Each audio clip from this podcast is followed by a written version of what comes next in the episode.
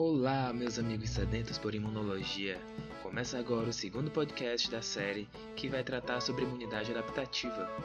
Meu nome é Joaquim Júnior, sou estudante de biotecnologia na Universidade Federal do Ceará e monitor da disciplina de imunologia, vinculada ao Centro de Ciências também na Universidade Federal do Ceará.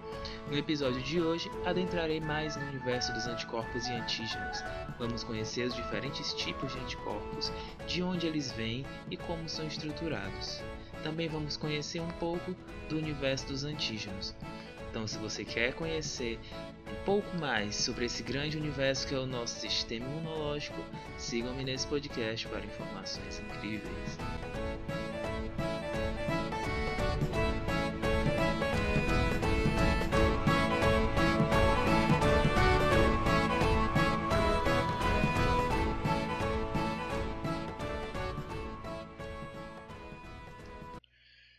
Para começarmos esse episódio, gostaria de lembrar a todos que viram o episódio 1 que os anticorpos são importantes mediadores da imunidade adaptativa moral, aquela mediada pelos linfócitos B. Com isso em mente, gostaria de contar uma breve história sobre dois cientistas que testaram experimentalmente as maravilhas que o anticorpo é capaz de fazer. A primeira demonstração experimental da imunidade moral foi feita por dois cientistas, Emil von Behring Shibasaburo Kitasato, em 1890. Eles demonstraram que quando o soro de animais que haviam sido imunizados com uma forma atenuada de toxina diftérica fosse transferido a animais imaturos, os receptores se tornavam resistentes especificamente à infecção diftérica. Os componentes ativos do soro foram chamados então de antitoxinas, pois eles neutralizaram os efeitos patológicos da toxina diftérica. Esse resultado levou ao tratamento da outra forma letal da infecção diftérica, pela administração da então chamada antitoxina, um objeto que foi reconhecido com o prêmio do primeiro Nobel em Fisiologia ou Medicina para von Behring. Na década de 1890, Paul Ehrlich postulou que as células imunes usam receptores para reconhecer toxinas microbianas e posteriormente secretá-los para combater microorganismos. Ele também utilizou o termo anticorpos para as proteínas séricas que se ligam às toxinas, e as substâncias que produziram os anticorpos foram então denominadas antígenos. A definição moderna de antígenos inclui substâncias que se ligam a receptores específicos em linfócitos, que estimulem ou não as respostas imunes. Podem ser então antígenos próprios, como antígenos presentes no nosso organismo, ou antígenos não próprios, como aqueles advindos de microorganismos, bactérias, vírus e outros seres patológicos. Já os anticorpos são proteínas produzidas nos vertebrados em resposta a um antígeno. Os anticorpos são diversos e específicos em suas habilidades de reconhecer estruturas moleculares estranhas, além de serem os mediadores da classe humoral contra todas as classes de microorganismos. Pelo fato de serem moléculas séricas, elas foram inicialmente chamadas de antitoxinas. Essas antitoxinas, hoje conhecidas como anticorpos, são sintetizadas somente pelas células da linhagem de linfócitos B. E existem em duas formas: os ligados à membrana na superfície dos linfócitos B e os secretados, que neutralizam as toxinas, previnem a entrada e o espalhamento dos patógenos, dentre outras funções. O reconhecimento dos antígenos por esses linfócitos B de membrana faz com que eles iniciem uma resposta imune humoral. Na fase efetora, esses anticorpos secretados se ligam aos antígenos e disparam vários mecanismos efetores, que os eliminam. Dentre esses vários mecanismos existem a neutralização dos microorganismos, ativação do sistema complemento, opsonização ou fagocitose dos patógenos, citotoxicidade mediada por célula e dependente de anticorpo, dentre várias outras características.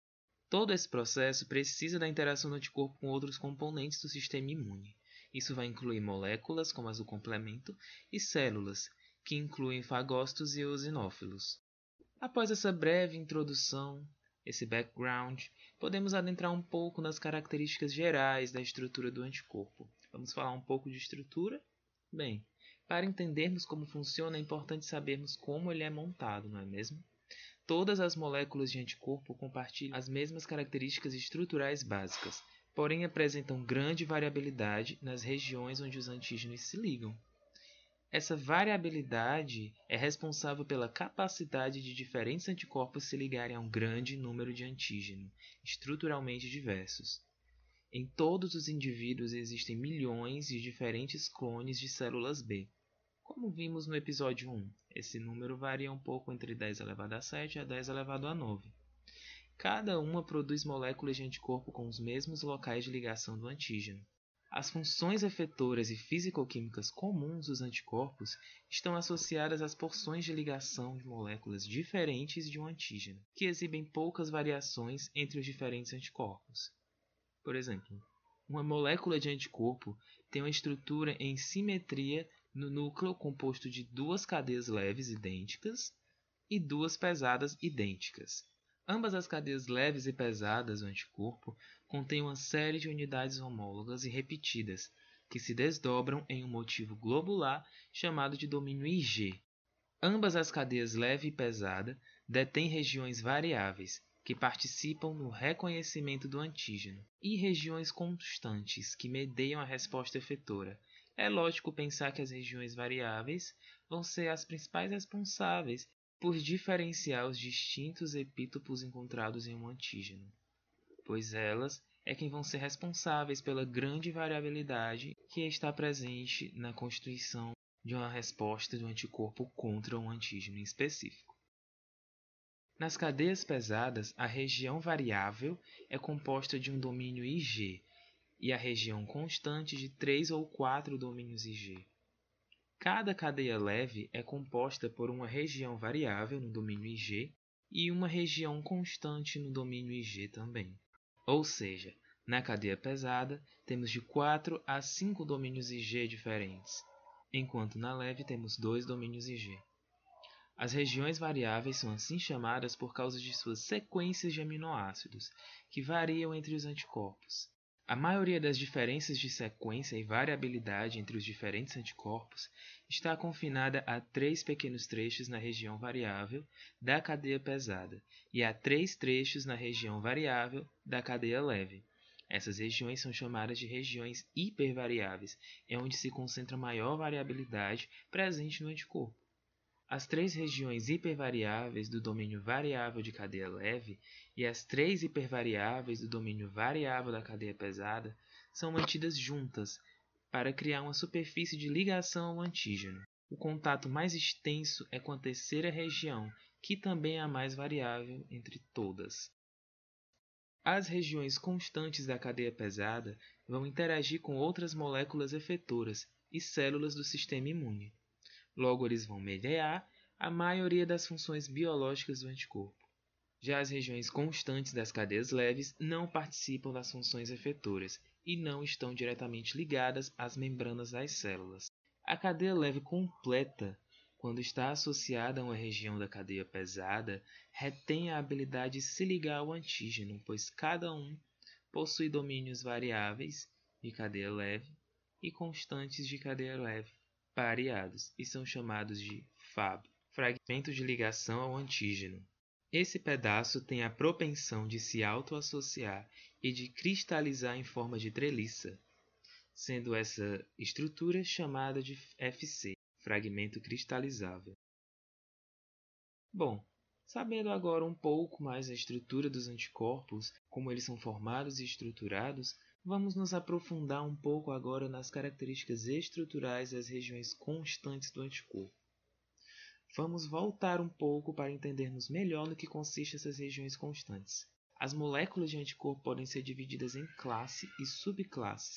As diferenças na estrutura das regiões constantes da cadeia pesada. As classes de moléculas de anticorpo também são chamadas de isotipos e nomeadas como IgA, IgD, IgE IgG e IgM. As regiões constantes da cadeia pesada de todas as moléculas de anticorpo de um isotipo têm a mesma sequência de aminoácidos.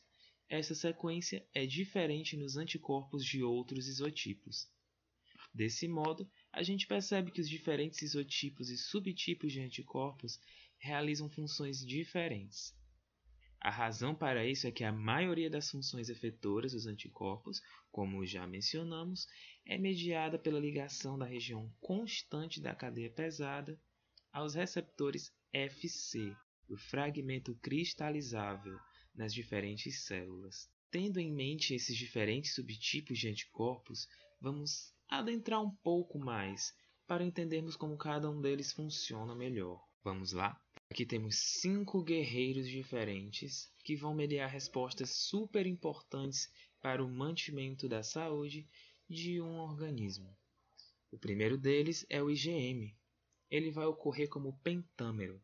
É expresso principalmente na superfície das chamadas células B virgens ou naive. O IgM também é responsável pela eliminação de patógenos nos estados iniciais da imunidade mediada pelas células B. Isso quer dizer que ele atua antes que haja IgG suficiente. Além de tudo, ele também está relacionado com a ativação da via clássica do complemento. O IgM é um dos primeiros anticorpos que é secretado no momento em que o organismo identifica uma infecção. Por isso que nos exames atuais de COVID identifica-se IgM e IgG, porque caso haja uma alta taxa de IgM, significa que provavelmente a pessoa ainda está infectada com o vírus. Partimos agora para o IgD. Ele funciona principalmente como receptor de antígenos, além de sinalizar na interação do antígeno com o folículo linfóide. Ele também é um anticorpo pouco detectado na forma solúvel. Vamos agora para o IgG, nosso terceiro guerreiro. É o anticorpo mais importante no soro, possui três domínios constantes na cadeia pesada, além de estar presente como monômero. Ele detém algumas atividades importantes, como a opsonização, a ativação do sistema complemento, relacionado com sua participação nos processos de inflamação e fagocitose, além de estar relacionado também com a citotoxicidade mediada por células dependentes de anticorpo, da inibição por feedback das células B além de ser o único tipo de IG que ultrapassa a barreira placentária. Ele é um guerreiro poderoso de linha de frente. Ele é um dos anticorpos que prevalece após o momento da infecção. Ou seja, no exame de Covid, por exemplo, onde identificamos a presença de IgG, significa que muito provavelmente a pessoa não deveria mais estar infectada pelo vírus, mas que com certeza entrou em contato com ele. Partimos agora para o IgA. Ele ocorre como monômero e dímero, podendo ser secretado para superfícies externas. É um anticorpo geralmente encontrado em áreas de mucosa, como os intestinos, o trato respiratório e o trato urogenital. Previne a colonização dessas regiões por patógenos e ainda é passado para o neonatal por meio do aleitamento. Aqui vale a atenção para não confundirmos. O IgG é que ele ultrapassa a barreira placentária, enquanto o IgA ele é passado para o neonatal por meio do aleitamento. Por último, mas não menos importante, temos o IgE. Ele está presente no soro em baixas concentrações e ocorre como monômero com quatro domínios constantes na cadeia pesada é um anticorpo que tem a capacidade de se ligar a alérgenos e ativar os mastócitos, que são responsáveis pela liberação de histamina em resposta a alergias. Ele também está diretamente relacionado à imunidade contra eumintos. Após toda essa explanação sobre os diferentes anticorpos, podemos perceber a sua verdadeira importância dentro do nosso organismo, como verdadeiros guerreiros combatentes contra esses antígenos. As funções efetoras dos anticorpos são iniciadas somente pelas regiões Ig, que se ligaram aos antígenos, e não pelas regiões Ig livres. Isso porque duas ou mais porções do fragmento cristalizável de anticorpos adjacentes são necessários para se ligar e disparar vários sistemas efetores. A mudança nos isotipos dos anticorpos influenciam em como as respostas imunes humorais vão trabalhar para erradicar os antígenos. As células bem maturas produzem simultaneamente IgM e IgD, que vão agir como receptores de membrana para os antígenos. Quando as células B são ativadas, elas podem passar por um processo de troca de isotipo, onde parte da região constante da cadeia pesada produzido pelas células B muda, mas as regiões variáveis e a especificidade não muda. Isso garante que aquele determinado anticorpo tenha uma resposta efetora contra aquele determinado antígeno em específico. A resposta do anticorpo a muitas bactérias e vírus é dominada pelos anticorpos IgG, que promovem a fagocitose, enquanto a de omintos é a IgE, que auxilia na destruição dos parasitas. Bom, após acompanharmos como o anticorpo se estrutura e quais suas principais funções e principais tipos, como eles se diferenciam e como eles são específicos, vamos ver agora um pouco sobre as características inerentes aos anticorpos, como por exemplo a sua meia-vida. A meia-vida dos anticorpos circulantes é uma medida de quanto tempo esses anticorpos permanecem no sangue após a secreção pelas células B. A meia-vida é um tempo médio antes que o número de moléculas anticorpos seja reduzido à metade. Diferentes isotipos de anticorpos têm meias-vidas muito diferentes na circulação. A IgA, por exemplo, possui meia-vida de cerca de 3 dias, enquanto a IgM tem meia-vida de aproximadamente 4 dias. A longa meia-vida da IgG está relacionada com a sua habilidade de se ligar a um receptor especial, chamado de FCR, ou receptor FC neonatal, que está envolvido no transporte de Ig da circulação materna. O FCR não tem como alvo a IgG ligada aos lisossomos, mas recicla para a superfície celular e o libera em pH neutro, retornando a IgG para a circulação. Esse sequestro da IgG a previne de ser rapidamente degradada. Porém, nem todas as IgGs têm essa habilidade. Um subtipo chamado de IgG3 tem meia-vida relativamente curta, porque se liga fracamente ao receptor FCR. E aqui vale frisar também mais uma vez que, mesmo que a pessoa ela detenha IgG contra aquela infecção, um determinado momento, se ela não entrar em contato outra vez com o patógeno que causou aquela infecção, a quantidade de IgG no seu organismo pode vir a diminuir com o tempo. Isso não quer dizer que, se o indivíduo apresenta baixas concentrações de IgG para aquela determinada infecção, ele já não entrou em contato com aquele patógeno anteriormente. Isso quer dizer apenas que o seu organismo atingiu o estado de homeostasia e ele não está mais em contato com aquele patógeno naquele momento. Bom, falamos bastante sobre esses guerreiros chamados anticorpos. Vamos falar agora um pouco dos invasores, chamamos de antígenos. Para iniciarmos, vamos a uma definição rápida do que seja um antígeno. Um antígeno consiste em qualquer substância que pode ser ligada por uma molécula de anticorpo ou receptor de célula T. Os anticorpos podem reconhecer como antígenos praticamente todo tipo de células biológicas, incluindo simples metabólitos, açúcares, lipídios e até mesmo ácidos nucleicos. Nada escapa da definição de antígeno. Qualquer anticorpo só se liga a uma porção da macromolécula que é chamada de determinante ou epítopo.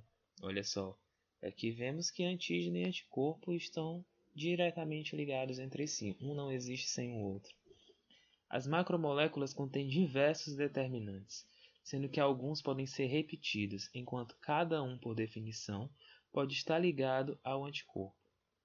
A presença de diversos determinantes em um antígeno é referida como polivalência ou multivalência. A maioria das proteínas não contém múltiplos epítopos idênticos e não é polivalente.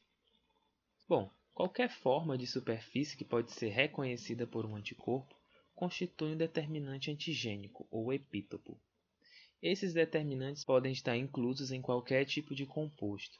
No caso das proteínas, a formação de determinante depende somente da estrutura primária, enquanto a formação de outros reflete a estrutura terciária. Anticorpos específicos para certos determinantes lineares e os conformacionais podem ser usados para saber se uma proteína está desnaturada em sua conformação nativa.